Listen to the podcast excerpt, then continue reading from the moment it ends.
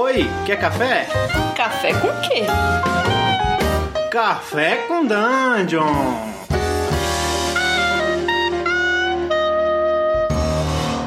Bom dia, amigos do Regra da Casa. Estamos aqui para mais um Café com Dungeon, na sua manhã com muito RPG. Eu sou Rafael Balbi e eu estou comemorando muito aqui que a gente chegou hoje no nosso primeiro podcast do nosso segundo ciclo, depois do número 100. Ou seja, a gente está na segunda, começando agora a segunda centena de podcast, sem falhar todo dia de segunda, de segunda a sexta aqui para vocês. Então, bom, comemorando, eu vou fazer aqui uma leitura de e-mails com o feedback que a galera tem passado. É, claro que não é o feedback de tudo, mas a gente, fez, a gente fez uma seleção aqui de alguns. E, bom, a gente conta com o feedback de vocês aí. É, é bom lembrar também que todas as sugestões de tema a gente anotou em separado e a gente vai abordando conforme a gente for passando é, os episódios aí. É, o primeiro que eu vou ler é o seguinte: vem dizendo assim. Meus caros, boa noite. Eu vi o episódio número 81 sobre encontros desbalanceados e fiquei muito contente de ouvir todos os prós e contras dessa circunstância tão querida. Como no final vocês pediram para mandar a mensagem sobre experiência própria, resolvi mandar a minha aqui. Mestrei RPG por, oito anos, por dois anos na adolescência e me distanciei do hobby por 15 anos, voltando a jogar alguns meses atrás. Eu tinha uma vontade muito grande de reviver aquele momento de descoberta e imaginação e temia que se jogasse em um cenário medieval comum, os jogadores pudessem ter um olhar viciado por conta da quantidade de cultura pop já produzida nessa estética. Eu joguei AD&D pré-Senhor dos Anéis do Peter Jackson, então aquilo foi muito novo e imaginativo para mim.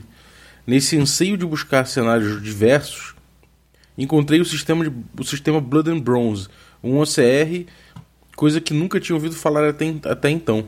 É, nessa eu caí num buraco de coelho e li tudo que eu podia ler sobre, sobre o OSR e passei a seguir tudo quanto é autor e conteudista no Twitter. Junto um grupo de cinco pessoas que não se conheciam, mas que eram todas minhas amigas, e a maioria delas nunca sequer havia jogado um RPG. Contudo, um dos jogadores era da, daquele perfil que jogou AD&D com, com um mestre porradeiro a vida inteira, e acha que RPG se resume tiro, a tiro, porrada e bomba. Ele veio com vícios de leitura heróica da segunda edição e tive uns probleminhas com ele na primeira sessão, pois, era, pois ele queria a todo custo ser um personagem brutal, ainda que nível 1. Assim que cheguei em casa, fui escutar o episódio sobre feedback. Me ajudou demais, obrigado. Tivemos uma sessão semana passada e vi que o grupo como um todo, inclusive nosso amigo, amadureceu muito e mergulhou na textura do sistema bem melhor.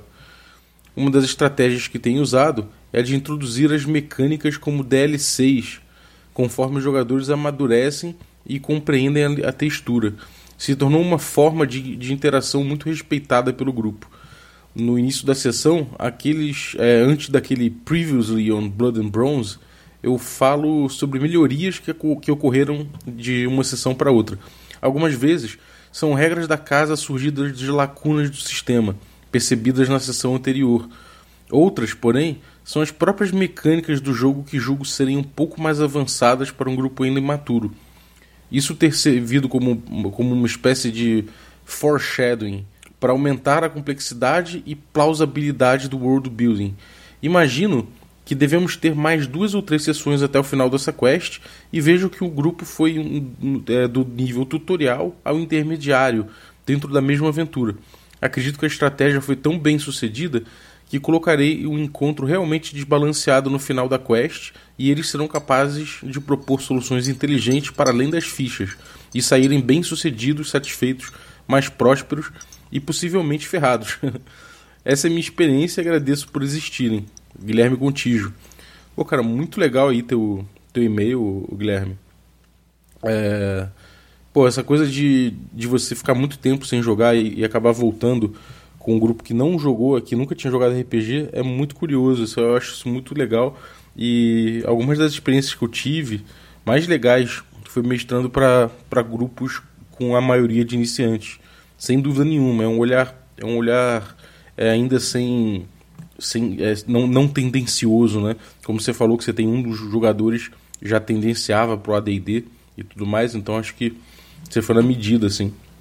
Essa coisa de de sair um pouco dessa fantasia medieval Tolkien, né, que depois do filme principalmente ficou muito marcada, eu acho essencial e para mim é uma das coisas que mais me atraiu também na OSR, né, na Old School Renaissance, já que ela busca as origens do D&D e as origens do D&D são muito além do próprio Tolkien, né? Então traz o Sword and Sorcery, né? Os espadas de feitiçaria, esse tipo de estilo mais Conan, mais brutal, mais é, atrás de dinheiro, não necessariamente atrás de salvar o planeta, né? Mas enfim, outra coisa que eu queria comentar, cara, é que essa coisa de você trazer as mecânicas como DLCs foi, foi uma ideia bem, bem interessante. Para quem não sabe o que é DLC, são esses esses addons, né, que, que o pessoal vende, esses complementos que o pessoal vai vendendo nos jogos, né, como se fossem expansões que você tem que comprar para poder continuar jogando seu jogo eletrônico. Mas quando você coloca no RPG mecânicas que você vai introduzindo aos poucos, sessão após sessão, realmente isso é uma forma que, que é muito legal de você ir apresentando um jogo complexo, cara. Eu concordo plenamente com você. E pelo visto você conseguiu achar um, um caminho para ir apresentando e separando esse conteúdo aos poucos, né? Então, é, tá aí uma boa dica pro, pro ouvinte aí, que é se você tiver, se você tem um sistema complexo, mas que você quer, quer introduzir ele para os jogadores, vai liberando a informação pouco a pouco. Isso é uma coisa que, até como instrutor da Alura, que é minha profissão, eu posso dizer com segurança, e é até uma dica também que eu dou, no, que eu dei no Twitter, é, naquele hashtag Mestrando RPG, é que faz muito mais sentido você, você aprender uma regra no contexto do uso dela, né? Porque você entende o contexto, você entende o uso, entende a sua função e aquilo ali fica marcado na sua cabeça porque você buscou. É, se você começar a cuspir um monte de informação é, de regra na cabeça do, do jogador, principalmente o novato, ele vai esquecer. Então, essa coisa de lançar como DLC é muito bom, cara. Parabéns aí. E dá resultado aí, dá, dá o, seu, o seu feedback aí depois, quando você terminar essa mesa e fala como é que foi. Se puder, faz um log de campanha, que é uma coisa muito legal. E eu acho que dá para compartilhar aí com todo mundo. Até porque eu acho que o Blood and Bronze. É, é, o Blood and Bronze é um jogo que não tem muito, muita gente jogando no Brasil. Então, de repente, até é um jeito do pessoal conhecer bem esse sistema. Bom, é isso. A segunda, o segundo feedback aqui da galera, que foi esse pelo, pelo site, né, pelo regracasa.com.br na seção de podcast. Ele faz assim: Acho o tema de narrativa emergente é, se relaciona demais com a agência do jogador ou liberdade do jogador. Acho que é meu tema preferido. Gostaria de ter tempo de escrever um e-mail ou comentário longo o suficiente, mas para simplificar, acho que dá para ter bons jogos sem nenhuma narrativa emergente e tudo altamente planejado desde o começo, algo bem railroad. Talvez as campanhas que melhor contem uma história sejam assim, e pode ser divertido, mas hoje em dia, como jogador, eu me decepciono quando percebo que o mestre está me conduzindo demais para o que for, foi planejado. Queria jogar outros jogos para testar o que sai. Ouvi falar que Beliefs e Burning Wheel garantem que o jogo não seja Railroad. Marcelo Otorlani. Fala, Marcelo. Marcelo, pô, você é, participa bastante, né, cara? A gente até chegou a jogar junto uma mesa de Dungeon Crawl Classics. E até já vi também áudio do Marcelo Mestrão, um cara que mestra muito bem. Então é sempre bom ver feedback aí dele. Cara, eu concordo com você. Narrativa emergente para mim se relaciona intimamente com a agência do jogador, né, com a liberdade dos jogadores fazerem o que eles querem. E eu acho que na narrativa emergente no RPG, ela é emergente mesmo dessas vontades coletivas, né? Até o episódio foi bem sobre isso, o episódio que você comentou. É, também concordo existe como você ter narrativa emergente dentro de um jogo Railroad, né? Railroad a gente diz é o jogo que o mestre faz quase um roteiro do que vai acontecer no início, meio e fim e leva os jogadores de estação a estação, né? De ponto a ponto da aventura, sem muita agência dos jogadores, sem muita liberdade. Concordo, é, principalmente quando você entre o ponto A e o ponto B e o ponto B e o ponto C, você dá liberdade para o jogador fazer o que ele quiser nesse meio termo, nesse meio tempo, e aí isso pode levar ele a chegar no ponto C, por exemplo, com mais poder ou menos poder, ou mais capacidade de derrotar o desafio ou menos capacidade.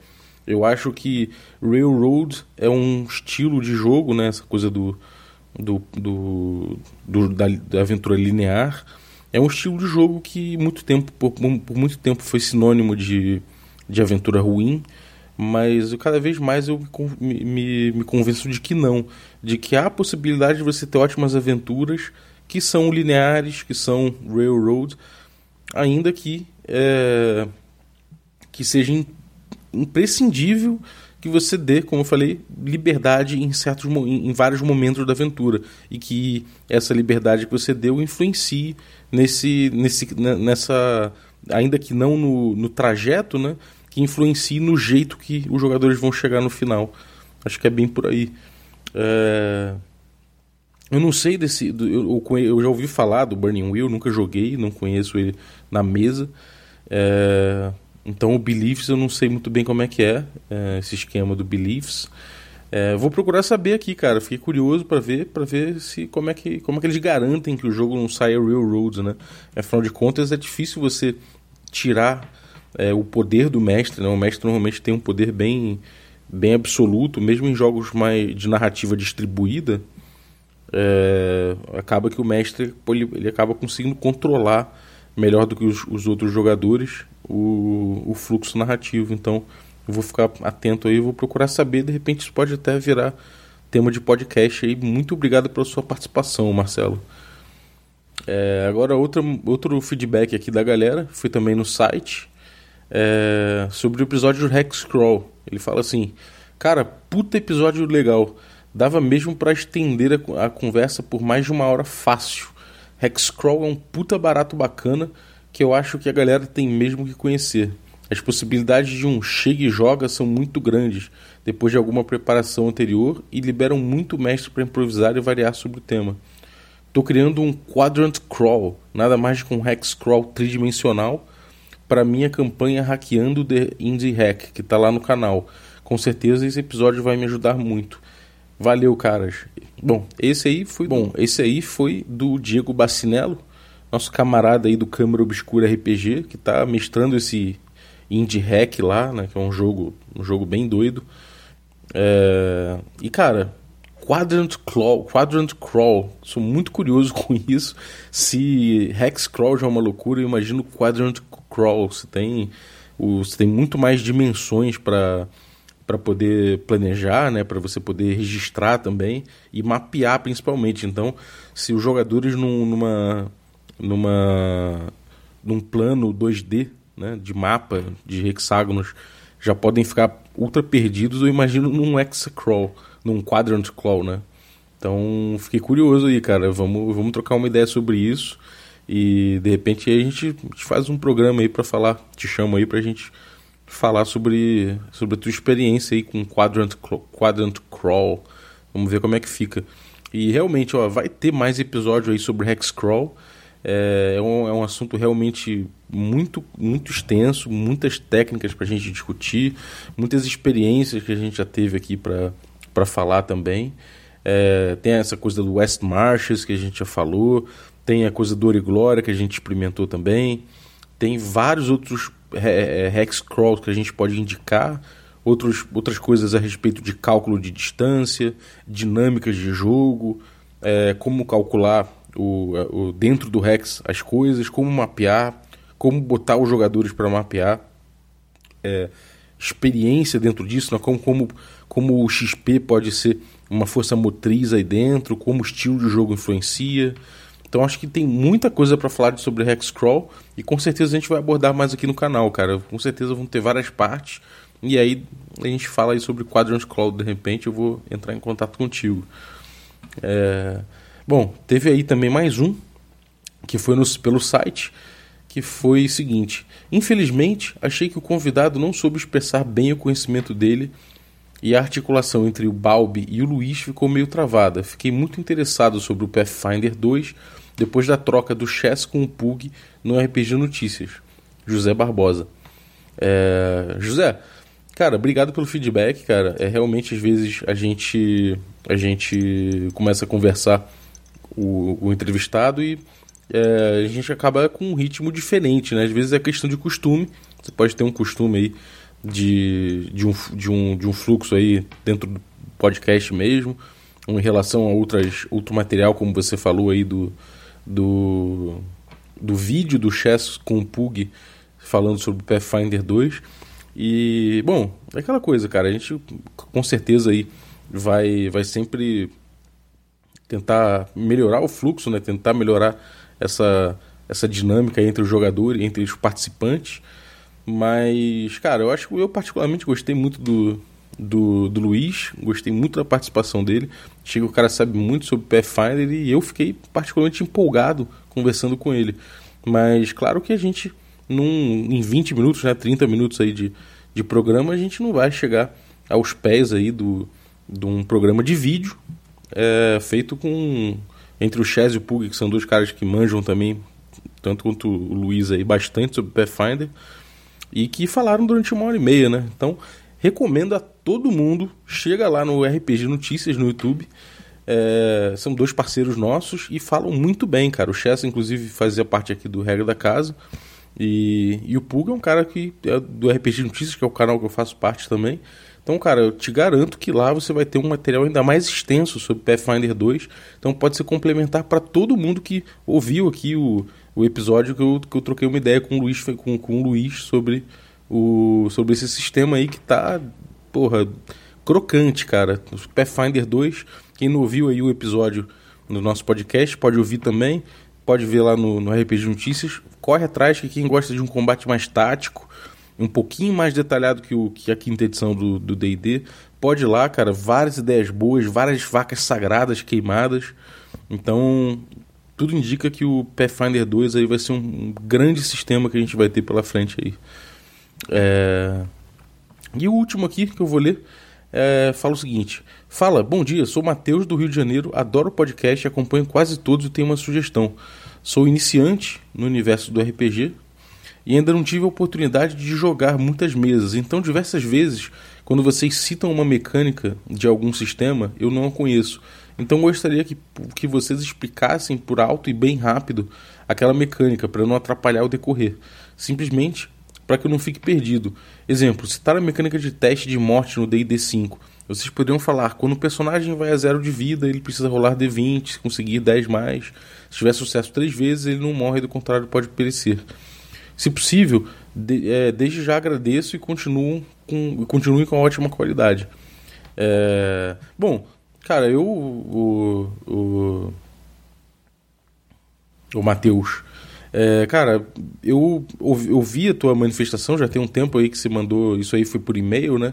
É, e eu passei a prestar mais atenção nisso, comecei a explicar melhor os temas, ainda que muitos, muitos episódios já, já sejam de temas avançados, eu estou procurando ambientar melhor. É... Pode ficar tranquilo que se você tiver qualquer dúvida também, você pode mandar e-mail para a gente, pode achar a gente na rede social, nas redes sociais né, do, do, do Regra da Casa, ou até o pessoal mesmo, que eu tiro qualquer dúvida que você tem, qualquer termo que você não pegou, qualquer coisa, e pode trocar ideia também com a gente, que a gente é super aberto para trocar, uma, trocar uma ideia sobre isso.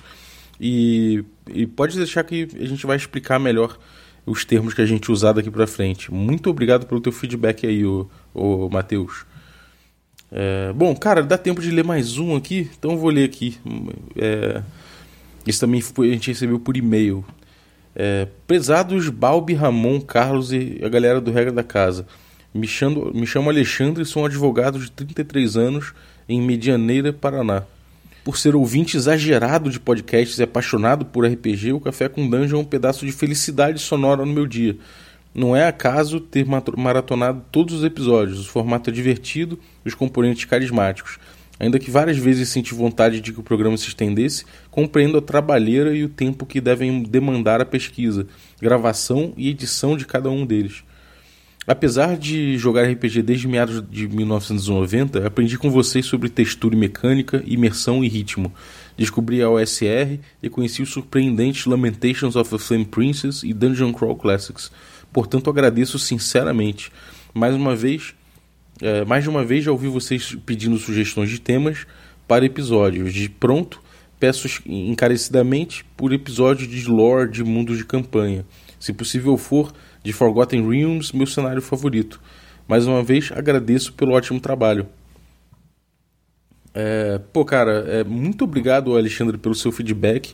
Pô, cara, valeu pelos elogios mesmo, realmente. É, a gente se esforça é, e é, é, muito recompensador ver um, um, um, um, elogio, né, um feedback positivo, assim, dá um gás pra gente também.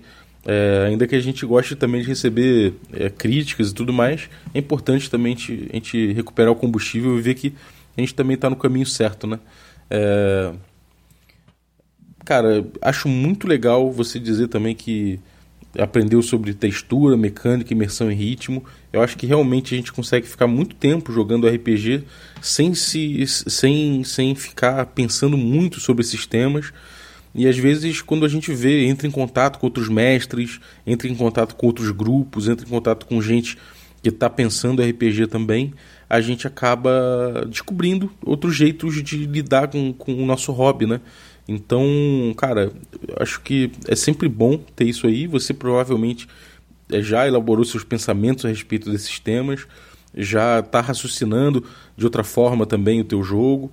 Então, pô, cara, manda também o que, como é que isso influenciou no teu jogo, como é que você tem feito aí e como é que você tem pensado também. Vamos trocar uma ideia porque a tua experiência também é, engrandece a gente. E, pô, fico muito feliz que você tenha curtido a OSR aí. Porque, pô, é um. É, OSR é forte aqui no canal, né? Eu e o Carlos a gente gosta muito mesmo da OSR. Então, pô, Lamentations of the Princess é o preferido do Carlos, o Dungeon Crawl Classics é o meu preferido. Então, pô, muito legal que você curtiu. Vamos trocar ideia sobre isso aí também. E sobre o tema aí, sugestão de tema, lore de, de mundo de campanha, eu confesso que nos anos 90 eu ligava muito para isso. Eu tinha muitas caixas de Forgotten, tinha muita caixa de, de Dark Sun. Gosto muito do, gostava muito desses cenários e jogava direto neles. Ravenloft também. Ultimamente, é, eu não tenho, desde que eu comecei a jogar as Magic e tudo mais, eu meio que deixei de lado esse cenário de campanha e agora que voltei, voltei com a SR que não é muito de cenário de campanha, né? Acaba pegando módulos e deixando uma coisa mais sandbox. Mas é, eu vou, eu prometo para você que eu vou, vou pegar algum, vou resgatar algum material aqui que eu tenho para trazer, alguma coisa sobre cenário de campanha. E, e principalmente vou chamar gente de fora que tem conhecimento sobre isso para trocar uma ideia, porque a gente no, no meio do RPG aí, a gente acaba esbarrando com gente que sabe muito mesmo sobre esses, sobre esses cenários aí. Então a gente, a gente chama aí para trocar uma ideia. E aí é, te dar um conteúdo aí que você, que, você tá, tá, que você pediu. Então é isso aí. Muito obrigado, Alexandre, e até a próxima. É, galera, acho que chega. A gente já leu vários e-mails aí, já deu tempo do episódio. Muito obrigado por, pela audiência de vocês ao longo desses 100 episódios aí. A gente já está no 101, começando um novo ciclo. Então valeu, cara, é muito gratificante pra gente e, pô, renova o nosso fôlego para mais um ciclo aí. É, continue mandando feedback de vocês, a gente vai ler aí no, em episódios como esse. E, pô, cara, dá muito gás pra gente, dá vontade de continuar o trabalho. Então é isso. Se você está ouvindo esse podcast na quarta-feira, tem nosso stream presencial no twitch.tv barra regra da casa e você pode achar nossos vídeos também em youtube.com.br. É, manda seu feedback para podcast@regradacasa.com.br ou no nosso site, né, regradacasa.com.br, você pode ir lá na seção de podcasts e comentar embaixo do episódio. No mais, no mesmo site você encontra link para todas as nossas redes sociais e você pode achar a gente no Instagram também fazendo algum conteúdo por lá. É, muito obrigado a presença de todos e bom dia e até a próxima.